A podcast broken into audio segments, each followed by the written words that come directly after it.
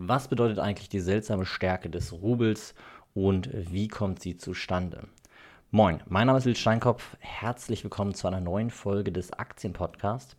Und in dieser Folge möchte ich mit dir darüber sprechen, wie Währungen eigentlich ihren Wert entwickeln und warum der Rubel, trotz dass Russland gerade in einem äh, ja, man kann sagen, internationalen Konflikt, in dem Ukraine-Konflikt steckt und von den westlichen Ländern massiv sanktioniert wurde, ähm, wie Russland trotzdem in genau dieser Phase eine sehr starke Währung ausbilden konnte, weil der Rubel ist nämlich so stark wie schon lange nicht mehr. Fangen wir mal damit an, dass wir uns die aktuelle Situation angucken. Im Prinzip ist Russland ähm, ja, durch, die, durch den Konflikt in der Ukraine ähm, von westlichen Ländern massiv sanktioniert worden. Und ähm, Russland ist auch angeschlagen. Äh, wenn man sich das genau anschaut, dann wird wahrscheinlich erwartet, dass die Wirtschaftsleistung in Russland durch den Ukraine-Konflikt mindestens um 10% rückläufig ist. Und wenn wir uns jetzt damit auseinandersetzen, wie Währungen eigentlich ihren Wert entwickeln, dann ist diese Nachricht eine der, äh, ja, der schlimmsten Nachrichten, die man haben kann für die Stabilität einer Währung. Währungswerte entstehen nämlich darüber, was man an Waren und Dienstleistungen in der Währung handeln kann. Das heißt, wenn man den Wert einer Währung bestimmen will, dann sind am Ende oder am Anfang erstmal entscheidend dafür, welche Waren und Dienstleistungen kann man in dieser Währung handeln. Es gibt noch einen zweiten Faktor und das sind eben Kapitalimporte und Exporte. Die sind äh, am Ende ebenfalls entscheidend, sehr entscheidend. Und äh, trotzdem ist die Basis immer erstmal zu schauen, okay, wie sieht es aus mit den Leistungen, mit den Wirtschaftsleistungen, also den Waren und Dienstleistungen des Marktes. Und wenn die Wirtschaftsleistung zurückgeht, dann verändert sich das Verhältnis von Geldmenge, die sich im Umlauf befindet, zu den Waren und Dienstleistungen, die man mit diesem Geld kaufen kann. Und wenn dieses Verhältnis so sich verändert, dass quasi mehr Geld ähm, als Waren und Dienstleistungen quasi existieren, dann sinkt der Wert des Geldes. Wenn es umgekehrt ist und die Geldmenge reduziert wird und die Waren und Dienstleistungen steigen, dann steigt der Wert des Geldes.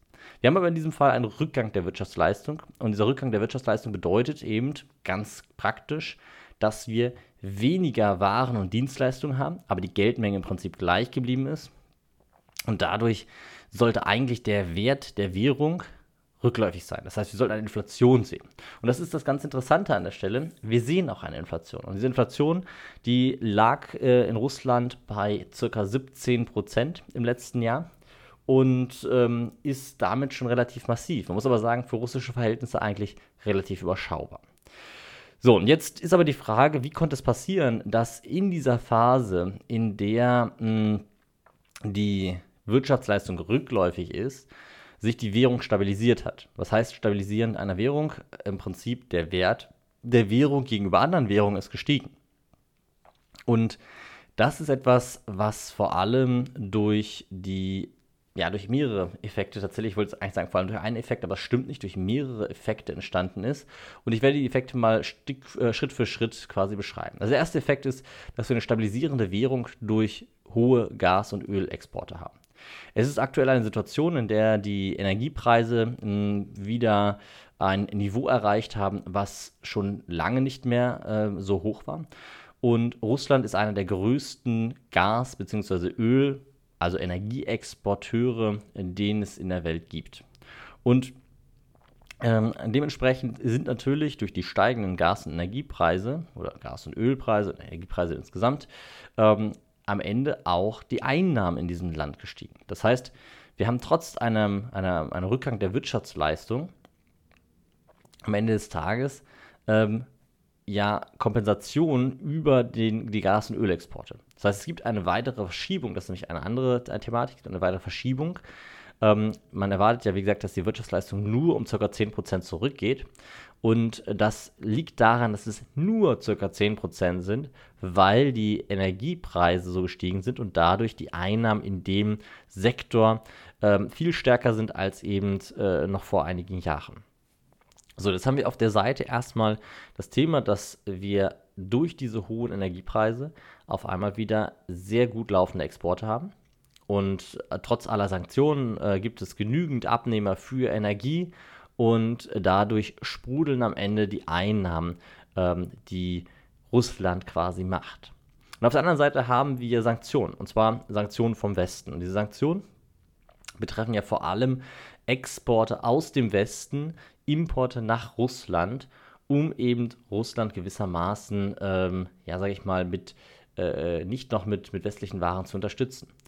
So, diese beiden Effekte, dass wir gezwungen sind, teilweise gezwungen waren in, in westlichen äh, Ländern äh, noch Exporte oder Importe aus Russland ähm, in Bezug auf Gas und Öl durchzuführen und Exporte nicht mehr durchführen durften, weil wir eben äh, gesagt haben, wir bestrafen im Prinzip Russland, wir sanktionieren Russland und geben denen nicht unsere guten Waren. So, und dieses, diese beiden Effekte führen zu einem ganz massiven Handelsbilanzüberschuss. Was heißt das? Im Prinzip heißt das nur, wir exportieren mehr, als wir importieren. Und wenn wir mehr exportieren, als wir importieren, dann passiert im Prinzip Folgendes. Bei dem Export ähm, wird im Prinzip eine Fremdwährung genommen und damit Gas und Öl bezahlt. Diese Fremdwährungen liegen dann bei Russland. Und äh, wir können diese Fremdwährung aber für nichts verwenden, weil äh, diese, die Sanktionen uns quasi daran hindern. Das heißt, wir haben dort Geld, mit dem können wir uns aber nichts kaufen. Und das führt gezwungenermaßen äh, zu einem Anhäufen von, von äh, Devisen. Und da Russland diese Devisen selber nicht haben will, verkaufen sie diese Devisen und kaufen dafür Rubel. Das heißt, die ähm, erhöhen die Nachfrage nach dem Rubel und reduzieren die Nachfrage nach den anderen Währungen. Und schon entsteht ein ganz massiver, also diesen, durch diesen Handelsbilanzüberschuss, eine ganz massive Nachfrage nach dem Rubel ähm, versus äh, eben dem Abverkaufen der anderen Währung. Und das ist halt eben Doppeleffekt. Dadurch reduziert sich der Wert der anderen Währung gegenüber dem Rubel und der Wert des Rubels gegenüber, steigt gegenüber den anderen Währungen. So, und das ist ein Effekt, der äh, und das ist eine, ja, jetzt werde ich mal eine Unterstellung formulieren an der Stelle, das ist ein Effekt, der ähm, dem, der, russischen, der russischen Politik natürlich sehr in die Karten spielt, weil ähm, wenn es so gekommen wäre, dass Russland quasi in diesen, äh, in diesen, diesen Konflikt in der Ukraine gegangen wäre und die Währung danach völlig an Wert verloren hätte, was in vielen Ländern normal gewesen wäre, ähm, und zwar in all den Ländern, die nicht durch Öl- und Gasexporte, und ich komme später auch aufs Gold, ähm, in der Lage waren, ihre Währung zu stabilisieren, sondern eben in Ländern, die vielleicht keine Öl- und Gasexporte ähm, durchführen können, sondern rein von ihren, von ihren, ich sage mal einfach normalen äh, Produkten äh, leben müssen und äh, nicht die Welt dazu äh, oder in einer Situation sich befindet, in der sie Abnehmer sein muss, weil sie das Gas benötigt oder die Energie benötigt. So, und was eben passiert, wenn jetzt die Währung äh, verfallen wäre, wie das im normalen Fall gewesen wäre, ähm, dann wäre in der Bevölkerung sehr schnell ein Unmut entstanden. Weil die Bevölkerung wäre dann sehr, sehr schnell einem Punkt gewesen, an dem sie sich nichts mehr hätte leisten können, an dem sie nicht mehr in der Lage gewesen wäre, ihre normalen, ihr normales Leben quasi zu bezahlen. Und ähm, dann wäre wahrscheinlich innerhalb Russlands ein, ein, eine, ja, ein sehr großer Druck auf die Politik entstanden. Wir haben aber zwei Effekte, nämlich einerseits die hohen Gas- und Ölexporte, die es eben real aus Russland gibt, und wir haben den zweiten Effekt, die Sanktionen, die eben verhindern, dass, äh, ähm, dass, die, dass Russland im Prinzip etwas mit den Devisen macht, also mit dem Geld macht, was sie durch diese Öl- und Gasexporte äh, einnehmen. Und dieser Doppeleffekt führt eben zu einer sehr starken Währung. Diese starke Währung wiederum führt dazu, dass ähm, dass wir eine Stabilisierung dieses Themas haben und nicht das Problem haben, dass die Bevölkerung äh, nicht mehr in der Lage ist, eben gewisse Grundgüter zu kaufen. Ähm, Wichtig an der Stelle ist noch, am 1. April hat äh, Russland verfügt, dass Gas nur noch in Rubel gehandelt wird. Das ist eine weitere Unterstützung der Währung, weil dadurch ist man wirklich gezwungen, also Gasexporte äh, zum Beispiel aus Russland müssen in Rubel bezahlt werden, weil das eine weitere mh, eine weitere Stabilisierung der Währung, weil dadurch direkt der Rubel gekauft wird. Weil das Problem so ein bisschen ist, ähm, dass man nicht nur versucht hat, die, die Exporte aus dem Westen nach Russland zu sanktionieren, sondern auch noch zu sanktionieren, dass quasi ähm, die, die Russen ihre, ihre Fremdwährungen nicht in Rubel tauschen können und versucht hat, den dort quasi noch das Leben schwer zu machen. So, und deswegen hatten die dann gesagt, gut, dann nehmen wir halt nur noch Rubel an, weil mit dem anderen Geld können wir eh nichts mehr, ähm, nichts mehr, äh, oder können wir eh nichts mehr gebrauchen. Und dadurch gibt es halt eben eine hohe Nachfrage nach Rubel, die im Prinzip zu einem steigenden Rubelkurs führt. Es gibt noch ein zweites Thema, und zwar, wie entstehen Devisen? Devisen entstehen über Kapitalimporte und Exporte, über, ähm, also Devisenkurse entstehen vor allem über Kapitalimporte und Exporte. Und das sind Waren, Dienstleistungen, also Kapitalimporte bzw. Exporte für Waren und Dienstleistungen, aber eben auch einfach so quasi. Also man kann ja einfach im Prinzip seine Währung in eine andere Währung tauschen und auch das führt zu Veränderungen der Wechselkurse. Und jetzt können wir einmal auf die Devisenmaßnahmen gucken.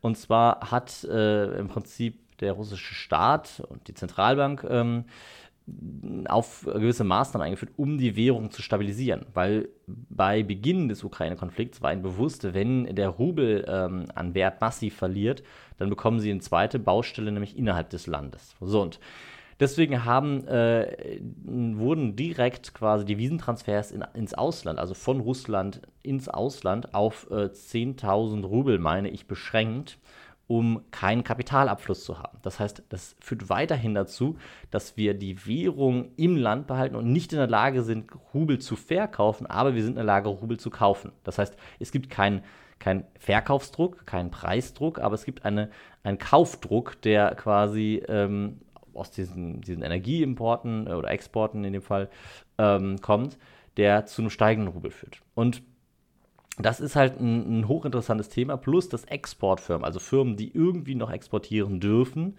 ähm, dass diese Firmen äh, gezwungen sind, ihre, ähm, ihre Währungseinnahmen im Prinzip direkt in Rubel zu tauschen. Das heißt, es gibt einen weiteren Kaufdruck im Rubel, aber keinen Verkaufsdruck im Rubel. Und da gibt es noch einen zweiten Effekt, äh, die Zentralbank wurde dazu, ähm, oder die Zentralbank hat den Leitzins in Russland von 10, ungefähr 10 auf 20 Prozent angehoben, ähm, was eben dazu geführt hat, dass ähm, die Währung an sich äh, ja, weiter stabilisiert wurde, weil eben dadurch eine zusätzliche Währungsknappheit äh, produziert wurde, also weniger Devisen vorhanden waren und diese reduzierten Devisen an der Stelle dann ähm, wiederum im Verhältnis zu den Waren und Dienstleistungen zu einer stabileren Währung führen. Das ist ja auch immer die Inflations-, äh, also die Maßnahme, um Inflation einzudämmen, den Leitzins anzuheben, dadurch die Währung knapp zu machen, weniger Währung zu schaffen, weil weniger Kredite aufgenommen werden und damit eben das Verhältnis von Geld zu Waren und Dienstleistungen zu der Seite des, ähm, der, äh, der Waren und Dienstleistungen zu verschieben. So, dann gibt es ähm, gab es ein bisschen Zeit, die ins Land gegangen ist. Man gemerkt hat, okay, der Rubel stabilisiert sich und äh, im nächsten Schritt wurde im Prinzip von der Zentralbank wieder von 10 auf 14 Prozent, glaube ich, reduziert, was den Leitzins anging. Und ähm, hochinteressant an der Stelle ist eigentlich auch nur zu sehen, dass das Ganze aber immer noch bei 17% Inflation gemacht wird. Das heißt, man, es scheint zwar eine sehr restriktive Geldpolitik zu sein, mit 14% Leitzins oder 20% Leitzins. Wenn man aber genau hinguckt, wir reden halt äh, real nur über ein paar Prozent Zinsen, weil äh, wir haben aktuell, wie gesagt, ungefähr 17% Inflation in Russland. So, und dann gibt es noch mh, einen dritten Effekt nämlich ähm, der, beziehungsweise ein, ein, ein, das, eine Auswirkung, dieser starke Rubel führt tatsächlich dazu, dass von der Realwirtschaft, also von dem, was, was an außerhalb der ähm, Energieexporte existiert in Russland, dass diese Unternehmen natürlich massiv erdrückt werden. Weil Unternehmen, die jetzt in Russland produzieren, sind sowieso nicht die produktivsten Unternehmen. Ähm, einfach durch, ähm, durch den Stand der, der, der Technologie, der Wirtschaft, also die, ähm, inwieweit, sage ich mal, wie modern die Produktionsanlagen und alles sind. Und wenn jetzt Unternehmen dort produzieren und einen starken Rubel haben, dann gibt es einen doppelten Effekt. Einmal wird wenig Effizienz effizient produziert und es gibt einen zweiten Effekt, der Rubel ist teuer. Das heißt, wenn jetzt Unternehmen in Russland, die eigentlich äh, ihre Waren gerne exportieren, wenn diese Unternehmen nun in diesem Umfeld versuchen, ihre Waren zu exportieren, dann sind sie nicht mehr wettbewerbsfähig. Weil, wenn ich aus Europa zum Beispiel dann diese Waren kaufen möchte, sagen wir mal, es geht noch mit den Sanktionen, dann kann ich die nicht kaufen oder kann sie schon kaufen, aber es ist sehr teuer, weil ich erstmal den teuren Rubel kaufen muss, um dann mit dem teuren Rubel diese Waren zu bezahlen.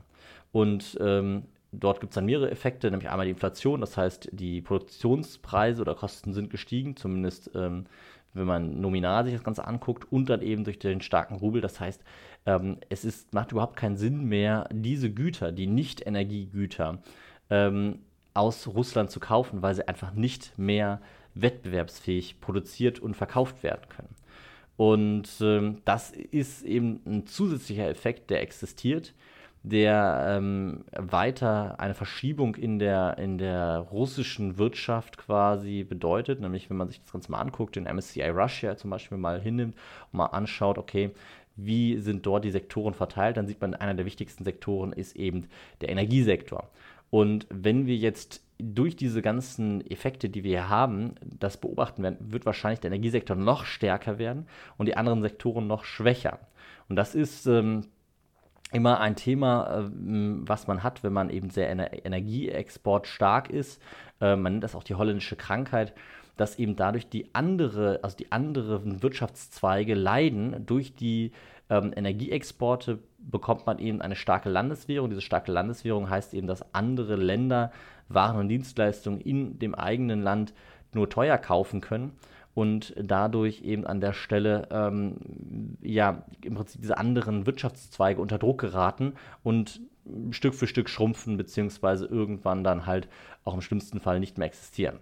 Und das ist im Prinzip ein Effekt, den wir gerade sehen können, eine Auswirkung, muss man eigentlich eher sagen. So, dann haben wir den vierten Effekt und zwar konnte man jahrelang beobachten, dass Russland massiv Gold gekauft hat. Man hat sich mal gefragt, warum kauft Russland Gold? Es gab Überlegungen, dass sie vielleicht ihre Währung wieder ins Gold binden und etliche Beobachtungen. Und irgendwann, ähm, Anfang dieses Jahres, haben viele verstanden, warum dieses Gold gekauft wurde. Wahrscheinlich war der Konflikt, der in der Ukraine ähm, jetzt entstanden ist, wahrscheinlich war dieser, dieser Konflikt lange geplant. Und zu dieser Planung gehörte eben auch, Goldreserven aufzubauen, um eben dann in dem Fall der Fälle, in dem quasi dieser Konflikt ähm, ausbricht und dann gegebenenfalls auch Sanktionen von dem Westen entstehen, um in diesem Fall der Fälle die eigene Landeswährung stabilisieren zu können. Warum ist das so wichtig? Ich habe es anfangs schon mal angesprochen. Es ist ganz, ganz, ganz entscheidend, dass man in einem solchen Konflikt, in einer solchen Situation eine stabile eigene Landeswährung hat. Weil nur wenn die eigene Landeswährung wirklich stabil ist, kann man am Ende notwendige äh, Mittel, wie zum Beispiel äh, Lebensmittel, äh, Medikamente, also all diese Dinge, die wirklich für die Bevölkerung am Ende entscheidend sind und vor allem für die Bevölkerung auch, ähm, sagen wir mal, die Bevölkerung auch ruhig stellt an der Stelle, dass diese Mittel weiterhin importiert werden können. Und wenn die eigene Landeswährung wertlos wird, dann können, kann man mit diesem wertlosen Geld eben keine teure Medizin aus dem Westen kaufen. Wenn aber diese eigene Landeswährung stabilisiert wird, und das kann man, das erkläre ich gleich, mit dem Gold im Prinzip machen, dann hat man zumindest äh, an dieser Front keine Unruhen. Und wie macht man das mit dem Gold? Im Prinzip hat Russland jahrelang Gold gekauft. Durch diesen Kauf von Gold haben sie Rubel verkauft und dann eben Gold gekauft und diesen, also Rubel verkauft, Dollar erworben, mit den Dollar Gold erworben. Das heißt, am Ende gab es einen Verkauf von Rubel. Dieser Verkauf von Rubel hat den Rubel gedrückt, also den Wert des Rubels gedrückt und dafür wurde Gold gekauft. So, das heißt, man hat eine Goldreserve aufgebaut. Und jetzt in dieser Konfliktsituation, in diesem, dieser Krise, wurde das Gold genommen und verkauft. So, was mussten jetzt die Käufer des Goldes machen? Die Käufer des Goldes mussten jetzt im Prinzip ihre Währung nehmen, ihre Währung verkaufen, Rubel kaufen. Damit äh, stabilisieren sie den, den Rubel, haben im Prinzip den, den Wert des Rubels gesteigert und dann diesen Rubel quasi nutzen, um das Gold zu kaufen. Das heißt, es gibt eine Verschiebung, es gibt Kapital, einen Kapitalfluss Richtung Russland, es gibt eine Nachfrage nach dem Rubel und einen, ähm, einen, einen, einen Verkauf von den anderen Währungen.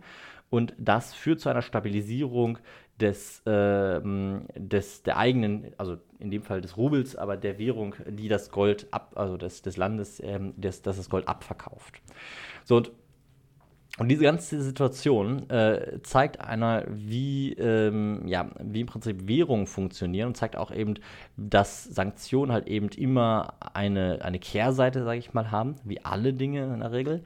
Und diese Kehrseite an der Stelle bedeutet, dass man die äh, Kaufkraft des, des, des Sanktionierten am Ende durch, die, ähm, durch den erzwungenermaßen äh, geschaffenen Handelsbilanzüberschuss ähm, erhöht und eben äh, dadurch auch dafür sorgt, dass gewisse Dinge wieder möglich sind, gewisse Stabilisierung. Weil dieser starke Rubel führt natürlich auch dazu, dass Länder, die vielleicht Russland nicht sanktioniert haben, dass diese Länder mh, natürlich weiterhin äh, Russland Dinge verkaufen. Das heißt, äh, Russland kann es vielleicht nicht in Europa kaufen, aber sie können es vielleicht in Indien oder China kaufen und äh, können im Prinzip doch ihre Währung nutzen, ihre starke Währung nutzen, um günstig dann Waren und Dienstleistungen in den anderen Ländern einzukaufen. Und mein Fazit ist, das wird so lange bleiben, wie im Prinzip diese Sanktionen und äh, existieren und die Währungsexporte existieren. Also solange wir quasi dieses Szenario haben, dass wir hohe Exporte haben, ähm, äh, hohe, hohe Gasexporte haben, sorry, nicht Währungsexporte, hohe Gasexporte haben und die Sanktionen existieren und dadurch diesen erzwungenen Handelsbilanzüberschuss haben, solange wird im Prinzip diese Stärke des Rubels auch anhalten. Und dementsprechend ähm, wird, werden wir wahrscheinlich noch einige Zeit diese Stärke sehen. Und ähm, das Interessante eigentlich, wenn man sich das Ganze mal anguckt, ähm, und in den, in den russischen Leitindex investiert hätte, wäre man gar nicht so schlecht gelaufen seit Ausbruch der, ähm, der Ukraine, äh, des Ukraine-Konflikts. Also wenn man diesen großen Einbruch ähm, in dem Leitindex quasi überstanden hätte und danach eingestiegen wäre, wäre das eine sehr krasse Erholung gewesen. Warum? Weil nicht, weil die, weil die Wirtschaft, also die Aktienunternehmen an sich gestiegen sind, sondern weil der Rubel gegenüber dem US-Dollar massiv gestiegen ist. Und das ist äh, eben eine Sache, die man immer wieder hm, verstehen muss. Wenn man im Ausland, ausländische Unternehmen investiert, ist der Wechselkurs eines der entscheidenden Faktoren, um am Ende des Tages ähm, seine Gesamtperformance bestimmen zu können oder seine Erwartungsperformance. Und das Risiko ist eben auch auf der Seite, dass man ähm, eben diese, diese Exporte oder diese, nein, diese, diese Wechselkursveränderung ähm, quasi ähm, als Auswirkung hat. Gut, ich hoffe, dir hat das gefallen, gefallen diese Folge gefallen so. Ähm, wenn du mehr zu dem Thema lernen möchtest, wenn du vor allem lernen möchtest, wie du dein eigenes Portfolio, dein eigenes Depot ähm, aufstellen kannst und äh, gerade auch in diesen unsicheren Zeiten stabil dastehen kannst und äh, solide Renditen ähm, erzielen willst, dann kannst du gerne einen Termin unter finance.academy buchen. Da können wir mal völlig ähm, unverbindlich über deine Situation sprechen, können mal gucken, inwieweit ich dich dabei unterstützen kann. Und äh, ja, ansonsten würde ich sagen, vielen Dank fürs Zuhören. Bis zur nächsten Folge und äh, ja, bis dann. Ciao.